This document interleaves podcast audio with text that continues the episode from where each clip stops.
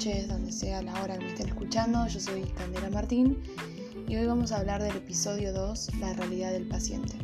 Hoy es un episodio bastante heavy, así que nada, eh, váyanse a buscar algo para comer o, o pónganse cómodos y nada. Eso, bueno, iniciemos.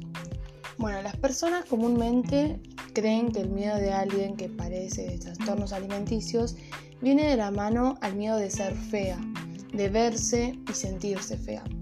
Pero acá es cuando uno se pregunta, eh, ¿cuándo fue la primera vez que te sentiste feo, que ustedes se sintieron feos? Esto contéstenlo para adentro, obvio. ¿Cuándo fue la primera vez que ustedes se sintieron feos? O sea, sin duda, todos alguna vez nos sentimos feos.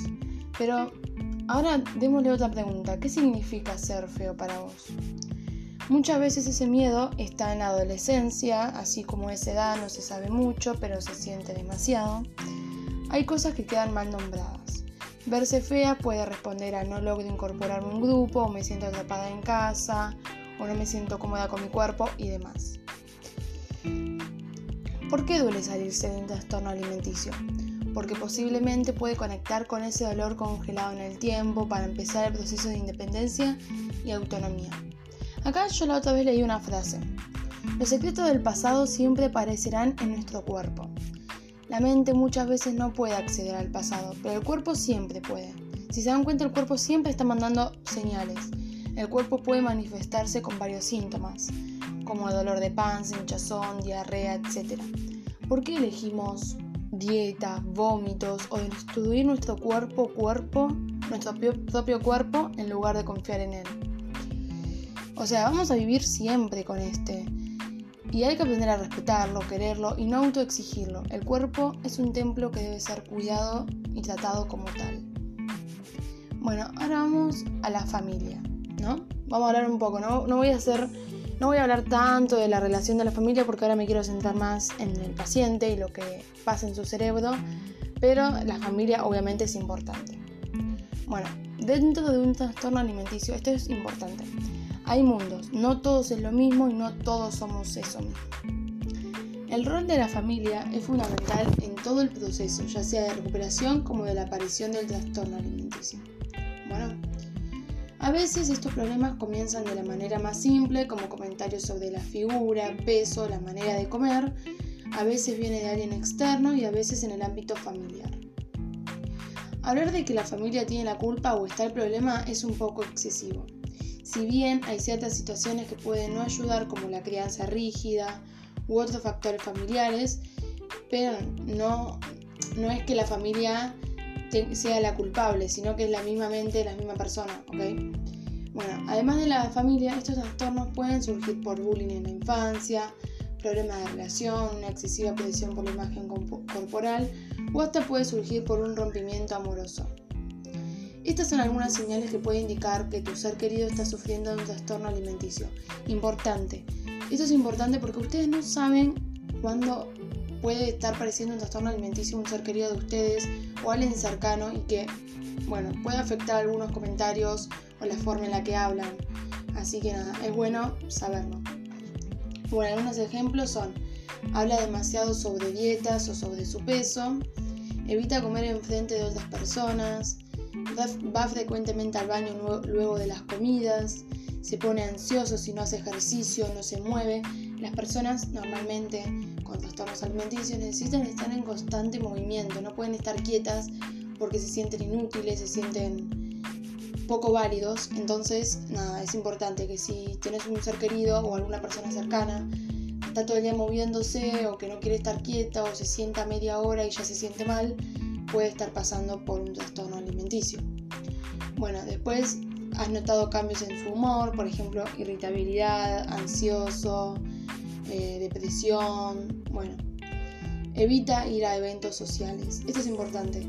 Eh, las personas con trastornos alimenticios usualmente evitan los eventos sociales porque tienen miedo de excederse o tienen miedo de ciertas comidas o bueno, aparte porque les puede dar vergüenza a su cuerpo eh, y nada, no les gusta la ropa ajustada, por ende cuando salen a comer se sienten expuestos, entonces es importante. Bueno, acá un punto de, cómo puede una persona estar alimentando el TCA de alguien. Eh, que nada, también es importante. Criticas tu cuerpo. Eh, una, o sea, una forma de alimentar a los TCA es criticando tu cuerpo. Por ejemplo, no sé, diciéndote, ay, empieza septiembre, necesito unos, necesito empezar la dieta ya, porque para empezar el verano, bueno, criticando así tu cuerpo le puede afectar a otras personas que tal vez ni lo pensó. Bueno, etiquetas la comida como buena o mala, no existe comida buena o mala, sacámonos de ese hábito.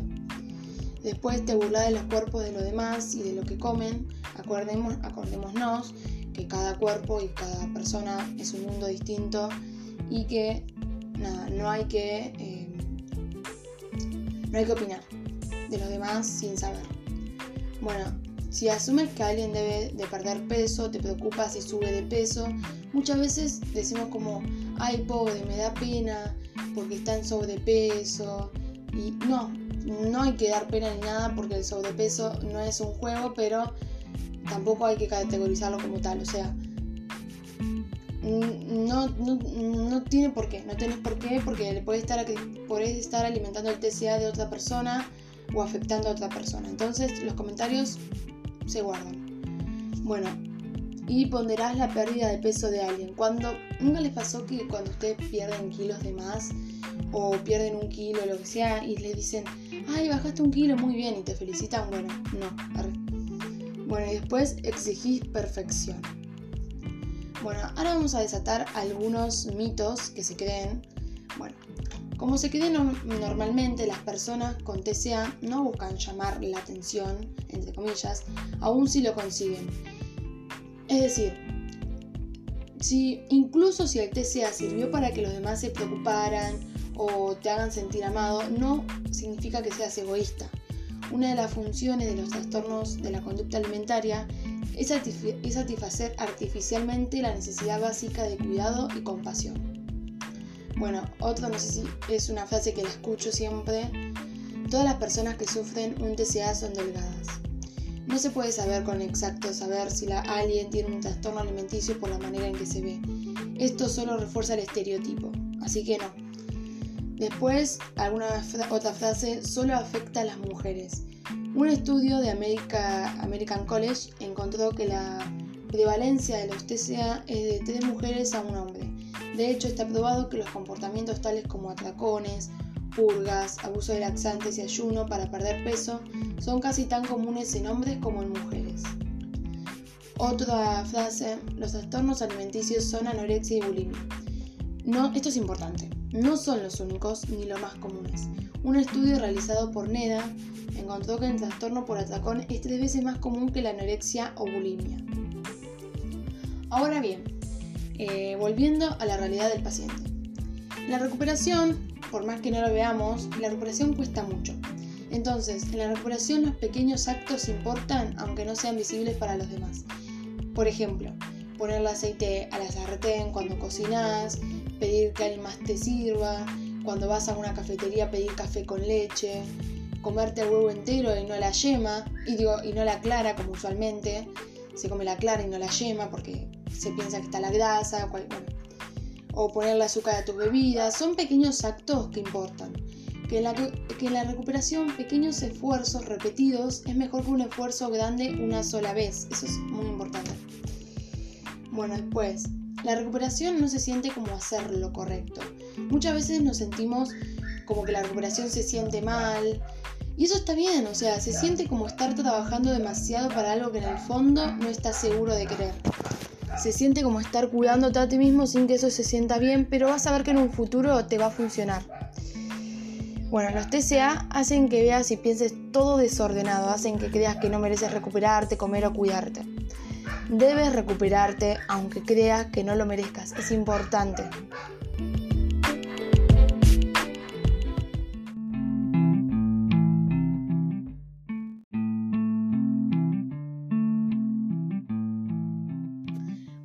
y antes de terminar, me gustaría hablar un poco del hambre mental, esto volviendo a la realidad del paciente y lo que pasa en su cerebro y lo que les puede estar pasando a ustedes, si es que lo viven, si es que lo están sintiendo, que es normal, tranquilos, que yo ya lo sentí, lo siento y es totalmente normal y que asusta, pero es, es algo que hay que luchar cada día y nada, es importante hablarlo. Bueno, el hambre mental. Es normal que en la recuperación a los pacientes con TCA les dé hambre mental. Muchos hablan de honrar la hambre física, pero ¿qué hay de la mental? Toda señal de comida que el cuerpo dé hay que respetarla y honrarla. Pero bien, ¿qué es el hambre mental? El hambre mental es pensar en exceso en comida. Puede verse como planear todo el tiempo tus comidas, ver fotos y videos de comida, soñar con comida, etc. A mí me pasaba que, por ejemplo, era de noche eh, y yo ya planeaba todo lo que iba a desayunar, merendar, almorzar, cenar al otro día, con horas exactas y todo exacto y no me podía salir de, la rutina. O también me pasaba que, era, que estaba durmiendo y soñaba con comer una hamburguesa en McDonald's, o soñaba constantemente en comida. Bueno, eh, ¿por qué ocurre? El hambre mental es una señal verdadera de hambre. Ocurre porque cuando tu cuerpo cree que no hay suficiente comida, decide no gastar energía enviando señales físicas de hambre. Por lo tanto, manda señales mentales. ¿Es lo mismo que la ansiedad? No, pero pueden confundirse. Aunque puedan sentirse iguales, al comer por hambre mental no se experimenta esta sensación de pérdida de control que se siente con la ansiedad. O sea, no se siente como comer todo y no tener control, sino que uno sabe cuándo se está satisfecho, cuándo no, cuándo quiere más. Acá lo importante, que es importante escuchar el hambre física, obvio, pero el hambre mental por más que vos te comas una tarta entera, va a seguir estando. Porque...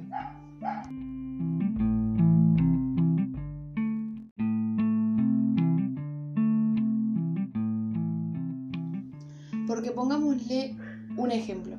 Vos te comiste una tarta entera, estás llena, estás satisfecha, bien, pero estás pensando constantemente en el chocolate que tu papá o tu mamá dejó en la heladera y que vos no te lo podés comer por cierta regla que vos tenés eh, de tu TCA. Eso es hambre mental y hay que honrarla. Vos querés el chocolate, vas y te comes el chocolate. Es un hambre mental que se siente y, te, se puede notar porque te da ansiedad en la boca, en la lengua, como que no puedes estar quieta. Bueno, ah, bueno algunas señales, acá, algunas señales de hambre mental pueden ser como periodos de atención muy cortos, antojos de algo, de estar sin seguro qué. A mí me pasaba mucho que estaba como antojada de, de algo, pero no sabía qué, ¿entienden? Entonces ahí hay que ver y buscar cómo te sentís en el momento, qué te está pasando y ver de qué es lo que tenés ganas realmente. Después, saltar entre muchas tareas, esto de estar constantemente en movimiento y estar ansioso, irritabilidad repentina, sentirse mareado, cansado, tristeza repentina, necesidad de ver videos o fotos de comida y necesidad de espacio. Bueno, es algo muy normal que el hambre mental surja en tu recuperación de TCA, de trastornos de la conducta alimentaria. Si no sucede, no pasa nada, también es normal. Pero bueno, muchos me preguntarán, ¿cómo puedo lograr que pare? Comiendo. Tu cuerpo necesita comida y entre más importancia le des a tu hambre mental, más, más pronto va a dejar de aparecer. O sea, más caso le haces, menos aparece. Es decir, cuando la honras y honras tu hambre física, ya no necesita cumplir la función de estar enviándote mensajes de todo el tiempo de hambre. Esto también se relaciona con otro tema que es el hambre extrema, que también pasa en la recuperación, que es cuando sentís hambre cada dos segundos que nada, también se relaciona con esto de tanto tiempo restringir, que por ejemplo vos recién podés haber almorzado pero seguís teniendo hambre. Es como, es de tanto restringir y de tantas calorías, tan pocas calorías que le diste tu cuerpo, que es lo que sucede. Su cuerpo, el cuerpo se manifiesta, como todos los cuerpos. Eh, y nada, entonces al ver que estás recibiendo comida, tu cuerpo pide más porque tiene miedo de que se cierre y que no vuelvas a darle más comida. Entonces pide, pide, pide. Y es importante escucharlo y honrarlo. Bueno, espero que les haya gustado mucho este episodio. Nos vamos a ver en el siguiente, ahora sí, con la cultura de la dieta, que es un episodio también muy importante. Y nada, muchas gracias por escuchar y espero que toda esta información les haya servido y cualquier cosa eh, pueden mandarme, que saben que no están solos y que es algo que es muy fuerte, pero ustedes son más fuertes.